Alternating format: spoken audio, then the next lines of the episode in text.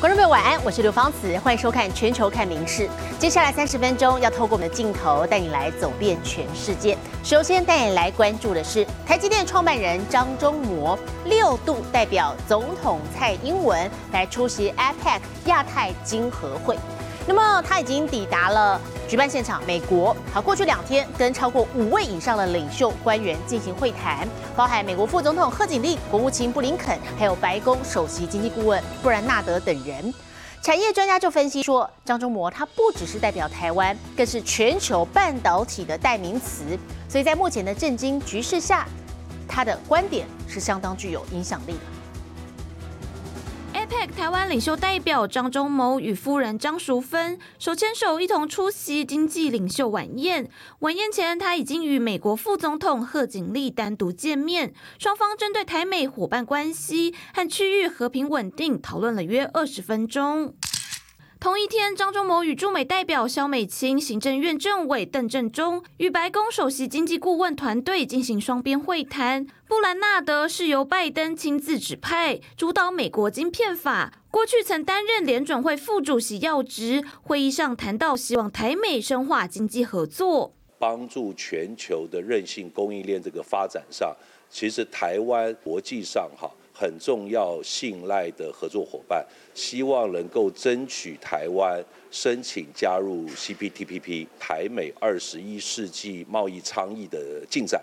张忠谋十四号抵达旧金山后，行程满档。十五号参加欢迎酒会时，就与美国国务卿布林肯互动密切。十六号除了与首席经济顾问和副总统见面，参加经济领袖工作午餐时，被安排在东道主拜登的右手边第三个位置，就在泰国总理赛塔和新加坡总理李显龙的中间。据了解，当地时间十七号，张忠谋会与李显龙见面，讨论印太安全稳定如何吸引高。高科技产业投资不只是台湾整个科技产业代名词，历经几十年观察全球半导体产业的发展，张创办人应该会给予美国诚恳。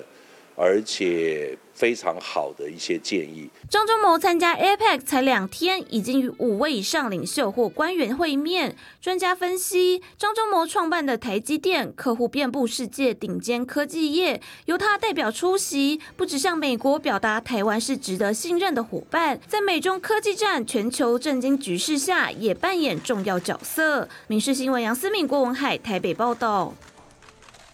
而这场 APEC 场边有一个焦点，就是拜习会，美国总统拜登跟中国国家主席习近平，好，双方进行了会面跟谈话。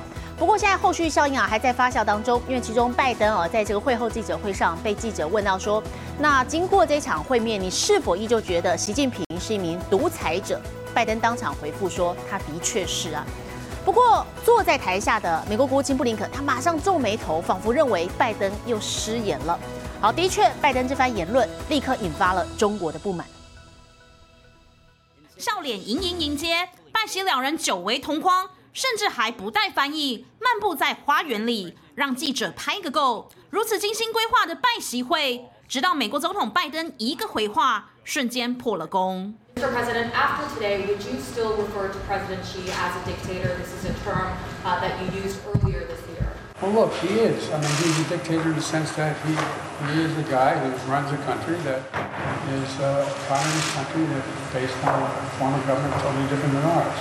拜登此话一出，台下美国国务卿布林肯瞬间变脸，仿佛认为拜登又失言了。布林肯先是皱眉，接着眨眼，最后再撇头哀叹，足以可见当下复杂情绪。因为这并非拜登第一次直指习近平是独裁者。When Biden called his Chinese counterpart a dictator at a California fundraiser. 当时还正值布林肯才刚结束北京行，引发中国强烈不满，严厉指责这言论侵犯中方政治尊严，而这次也不例外。这种说法极其错误，是不负责任的政治操弄。其实布林肯在记者提问讲到独裁者时，就已经开始焦急不安。接着在听到拜登回复指习近平确实是独裁者时，布林肯仿佛泄了气的皮球，沮丧不已。不过，拜登言论在美国等地引发热议，在他口中独裁者治理的中国，可是全都被审查的一干二净。就连 CNN 也被盖台。Right now, they're cutting off our signal inside China. This is a live picture from Beijing. They certainly don't want the Chinese people to know about the dictator comment. They don't want to see our coverage of this right now. 布林肯过去曾在国务院活动上秀了一手电吉他，堪称是唱作俱佳的国务卿。如今遭逢外交挫败，恐怕很想要保护宽宽，回去好好弹吉他就好了。民事新闻林云贤综合报道。全球规模最大的国际军警展，这个星期在法国巴黎登场了。那么，随着2024的巴黎奥运即将到来，维安势必也成为一大考验。好，会场就展出了各种新型的侦测器材、枪支武器，还有应急救援等维安产品跟新科技，要来替全球的这个奥运盛会做好万全准备。别小看这只在会场来回踱步的机器狗，背着突击步枪，这狗可能变身肩负二零二四巴黎奥运维安大任的狙击狗。国际维安科技设备的盛会——法国国际军警展，月中在巴黎登场。针对巴黎筹办2024年奥运，到时塞纳河畔将涌入数十万名观众，维安势必成为一大考验。有业者就推出能自动计算人数的监控技术。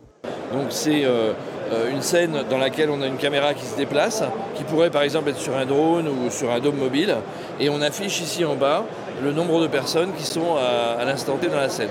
此外，随着无人机技术的成熟，维安面临空前考验。法国警察也配备了能干扰无人机和遥控器之间讯号的枪支，可以拦截约一千公尺高的无人机。 La dronologie, par exemple, euh, quand, je, quand j'en ai parlé, c'est des technologies qui euh, n'étaient pas intrusives avant, c'était, c'était des jouets. Là, aujourd'hui, on le voit avec le conflit ukrainien, le conflit au Yémen, le conflit israélo-palestinien, les, les nouvelles technologies liées aux drones, les essaims de drones, les drones insectes, les drones sous-marins, bah, créent aujourd'hui des espaces de nouvelles menaces. 过去一年，研究人员就提出了七百多个硬体和软体数位技术解决方案。维安任务日益艰巨，科技同样日新月异，地球维安滴水不漏。米西新闻陈颖婷综合报道。三 D 列印技术又有新的进展了。瑞士有研究团队利用了强韧的塑胶材料，制作出改良版的机器手，成功复制了人类的骨头、肌腱还有韧带，还可以在马达充当肌肉的帮助之下，做出跟人手一样的动作。在马达驱动下，机器手的动作和真手一模一样。瑞士苏黎世理工学院运用 3D 列印技术，再加上更强韧的塑胶材料，成功复制人类手的肌腱、韧带和骨头，制造出改良版机器手。Printer has like millions of droplets being deposited as soft and rigid and wax, and you can have even a fourth material. And they all can be deposited sort of like the same time. 科学家先将个别部位列印，最后再结合成一只完整的手。 show you sort of like the skeleton, we show you the fingertips, and we show you the tendons. The tendons are responsible for actuating your fingers. 尽管不是他们独创，而是从美国麻省理工学院的技术改良，瑞士的研究团队依旧激动，期许可以大幅推动机器人技术，为软体机器人结构的制造创造新可能。 Actually, quite excited because the printer will allow us to do at a high resolution a scaffold, like a a matrix structure that we can later on infuse with cells and grow tissue with it. 目前，除了机器手，瑞士团队还利用 3D 列印技术，成功制造拥有心室和瓣膜的心脏模型。民事新闻林浩博综合报道。十月七号，巴勒斯坦激进组织哈马斯突袭了加萨地区，跟以色列以军随即予以还击。那么双方是交战至今。好，在这个星期四，以色列就声称说，他们几乎已经铲除了哈马斯在北加萨的军事基础设施，还即将扩大这个战线到南部，同时也要再次空投传单，要求加萨南部的十万居民立刻撤离。那么，一名巴勒斯坦的媒体记者，他就自拍记录了一家人的撤离之旅，非常的惊险，因为过程中炮火不断，死亡如影随形。伴随两岁小弟入睡的摇篮曲是整晚的炮声隆隆。天一亮，举着白旗，带上简单行李，一家人又要继续逃。 صار في ضرب مش علينا لو صار في طخ مش علينا بدنا نمشي شوي شوي ايد واحده 以色列十六号再次空投传单，这次是在南部大城汉尤尼斯，要求十万居民立即撤离。They have talked about a humanitarian zone in the southwest of the Gaza Strip, an area close to the Mediterranean Sea. 以色列十六号声称，已经几乎铲除北加萨的军事基础建设，即将挥军南部。代表在原本安全的南部地区，民众又得开始逃命。一名巴勒斯坦记者透过自拍镜头记录家人邻居的漫长撤离路，过程炮火不断。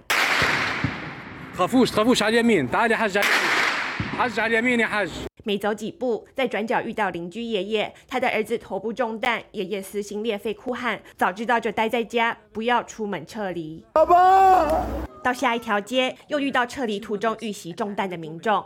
CNN 记者定位出撤离路线给以军，不过军方没有对此做出回应。加沙人想逃到安全处，但撤离之路对他们来说不仅艰辛，同样危机四伏。米氏新闻陈以婷综合报道。体坛盛世，我们来看的是亚洲职棒冠军争霸赛。我们台湾队呢，在第二战是面对澳洲，战况之焦灼。好，正规局这个九局哦，还是零比零。好，所以延长赛十局上半，首先是台湾队要靠着陈杰宪打回两分，接着是林敬凯再补上他生涯第一支的满贯全垒打。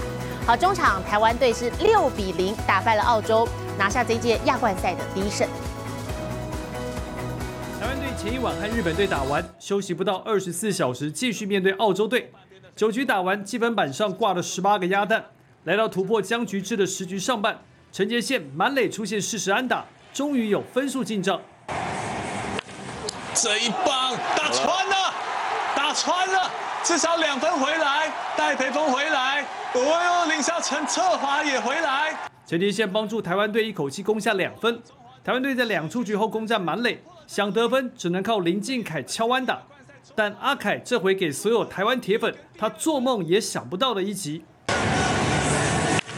哦，左半边的飞球，左外野方向飞球，左外啊，靠我喵，靠我喵，村长满贯炮，哇，太神了！这是林敬凯职业生涯打出的第一支满贯炮，出现的时机恰到好处，这一轰。让两边的气势明显的一消一长，成为提前 KO 澳洲队的一击。台湾队这场比赛派出乐天桃园的陈克义先发，他主投七局，只被打出两支安打，投出五 K 和两个四死球，没有任何失分，投出他在国际赛的代表作。打成一个滚地球，陈克义应该是他今天最后一个打者，他顺利是把七局投完。只可惜台湾队打击一直缺少适时安打。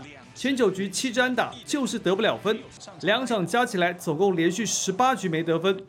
哎，哇，打飞了！啊，中华队这个半局又留下残垒了。后续接替陈克一投球的林兆安和邱俊威也表现得可圈可点，有效压制澳洲队反扑。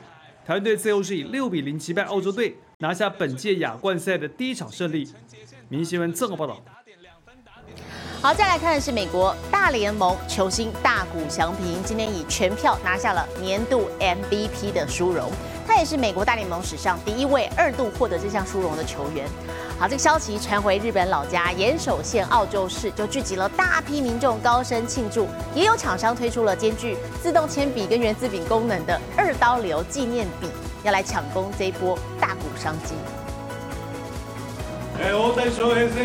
MVP 満票おめでとうございます。おめでとう。穿上红色球衣，用力敲响加油棒，气氛嗨到最高点。美国职棒大联盟球星大谷翔平以全票获选为年度 MVP，这不仅是他三年内第二度获得这项殊荣，还是大联盟史上第一名两度拿下奖项的球员。消息传回大谷的老家岩手县澳洲市，当地市公所大楼立刻挂起大大庆祝布条，众人一同分享这份喜悦。ワクワク感でね最高です。もう心の老化防止には最高。大谷選手ありがとう。いやもう本当に本当に嬉しくて最高の気分ですね。毎試合驚かされるばかりでした。大谷選手おめでとうございます。おめでとうございます。おめでとうございます谷再度拿下大联盟 MVP，不止让棒球迷热血沸腾，更带来无可限量的巨大商机。长野县这间金属加工厂就在周边商品厂商委托下，做出这套兼顾自动铅笔与原子笔功能、限量一千七百套的二刀流笔，势必掀起一波抢购热潮。どういうペンがもう大谷選手に似合うんだっていうところからも それをそこを軸に考えて自分たちのこうできる最大のことをこう詰め込んだ結果がなんかこの形になったなっていう。据估计，光靠大谷一人，二零二二年就带来高达四百五十七亿日元，逼近台币九十七点五亿的庞大经济效益。虽然今年因大谷右手肘韧带撕裂，必须等到明年才能重回球场，但球迷依旧期待休养完毕的大谷能继续带给世界更多精彩比赛。《民事新闻》综合报道。都说啊，人如果想长寿的话，最大关键就是要人老心不老。我们再来看，在日本，就名九十三岁的阿妈，她为了打发时间，所以挑战了各式各样新事物，并且把过程自拍成影片上传到网络上，成为一位超高龄 YouTuber。おはようございます。連休いかがでしたか？ 一下对着镜头外的观众打招呼，一下站在琉璃台前制作天妇罗。今年九十三岁的上村阿妈，她在网络上的身份可是一名投稿了三百多则影片的 YouTuber。楽しい。もう本当にね、こんな楽しい動画作りなんてないと思う。YouTuber になって本当に良かったと思う。 上村阿妈会成为一名 YouTuber，最初是因家人拍下她玩游戏的画面投稿上网，居然得到多达两百五十万次的点击，让她萌生开设频道成为 YouTuber 念头。私の周りの人はみんな腰が痛いとか膝が痛いとかだからそれじゃつまんないと思って見てもらってみんなにも元気を出してもらいたいと思って。 从一醒来就坐在床上，透过镜头向网友问好，到拍下自己在厨房做菜的生活点滴。上村阿妈从今年八月下旬起，每天不间断的投稿影片，也亲自回应所有网友留言。而在家人和观众的鼓励下，也让阿妈有勇气进行各种挑战。阿妈来到儿子开设的芭蕾教室，从基础动作开始，一步一步学习，不仅成为绝佳影片题材，也让阿妈的身心变得更年轻有朝气，成为人老心不老的最佳典范。《民事新闻》综合报道。全球 COVID-19 疫情之后，百业都在努力的复苏，那么大家也逐渐恢复以往的过节规模了。好，现在年底到了，我们就带来看的是美国中介业者发现，今年预约耶诞老人前往办活动的业绩暴增了三成以上。耶诞要怎么过？对有些人来说，一定要坐到耶老腿上才有到位。今年显然想做耶老大腿的人爆多，因为耶老中介业者表示预约需求飙涨三十六趴。It's before Thanksgiving and pretty much sold out on weekends in December already. 耶老人气爆冲，到处都求耶老若渴。业者分析，应该是因为疫情过后，民众愿意出门庆祝找乐子，餐厅、商场等相关业者也乐意请耶老来添气氛，把握吸金旺季。I really think that they're looking at this holiday season and thinking it's going to be a big year. Uh, they're really trying to push Christmas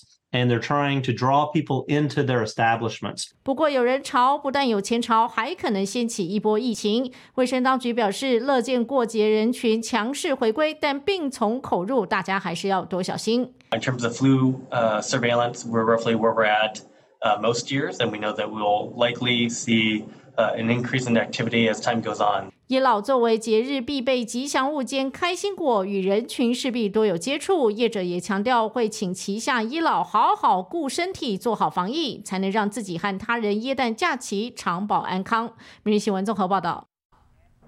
好，今天体坛消息，我们来看的是 F1 大奖赛。这个周末要来到的是美国赌城 Las Vegas。好，这种奢华璀璨的不夜城，也让赛车手们感觉特别兴奋。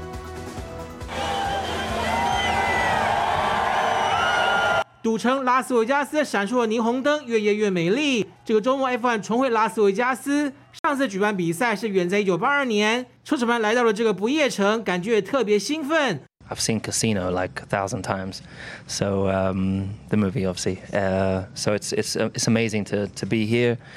I think it was something we spoke of, dreaming of having it, a, a race here many years ago, and, and it's it's very surreal to be here, and it's exciting. I don't know. It's it's definitely surreal. Um, yeah, I just I feel like we're living in a movie. F1 拉斯维加斯大奖赛除了是在充满活力的不夜城之外，同时也是街道赛以及夜间比赛。而为了顾及全球赛车迷，决赛比赛时间是在当地时间星期六的晚上十点，也就是台湾时间十九号的下午起跑。宾士车队两位车手汉密尔顿以及罗素也在赞助商邀请下，先尝试在这全程六点二公里的赛道上风驰电掣的感觉。夜间气温可能会低到摄氏十度左右，对车手也是一大考验。I think the biggest challenge is going to be the temperature. Um, I think this is one of the coldest, probably the coldest race that we that we have done in a long, long time. Normally we're in hotter climates, you know, so yeah, this is this is chilly. 虽然今天车的总冠军已经确定是红牛王牌维斯塔潘，但第二名还不一定。拥有一百零三个分站冠军 F1 纪录保持汉密尔顿目前暂列第三，还有机会拼第二名的裴瑞兹。民事新闻综合报道。接着国际上详细的天气状况，我们把时间交给 AI 主播敏熙。Hello，大家好，我是明视 AI 主播敏熙。台湾黑熊是国内等级最高的濒临绝种动物，这几年因为保育有成，使得人熊相遇或是通报目击的次数增加。最近有登山客在大雪山国家公园的鸢嘴烧来山步道，发现一只黑熊正在爬坡，让山友又惊又喜，立刻向林业保育署通报，提醒观众朋友，如果进入山区活动，一定要遵守无痕山林准则。随身携带熊铃，避免与熊不期而遇。接下来来看今天的国际气象相关消息。美国佛罗里达州南部从周三起受到暴风雨肆虐，部分地区阵风时速达到每小时一百三十六公里，不仅房屋街道淹成一片汪洋，电线杆和树木也遭吹倒，一度造成十万多户停电。现在来看国际主要城市的温度。东京、大阪、首尔最低负四度，最高十七度；新加坡、雅加达、河内最低十七度，最高三十二度；吉隆坡、马尼拉、新德里最低十五度，最高三十度；纽约、洛杉矶、芝加哥最低三度，最高二十度；伦敦、巴黎、莫斯科最低负五度，最高十五度。其他最新国内外消息，请大家持续锁定《民事新闻》。我是敏熙，接下来把现场交给主播。我是刘芳慈，感谢您今天的收听，也请持续收听我们各节 Podcast，带给您最新最及时的新闻。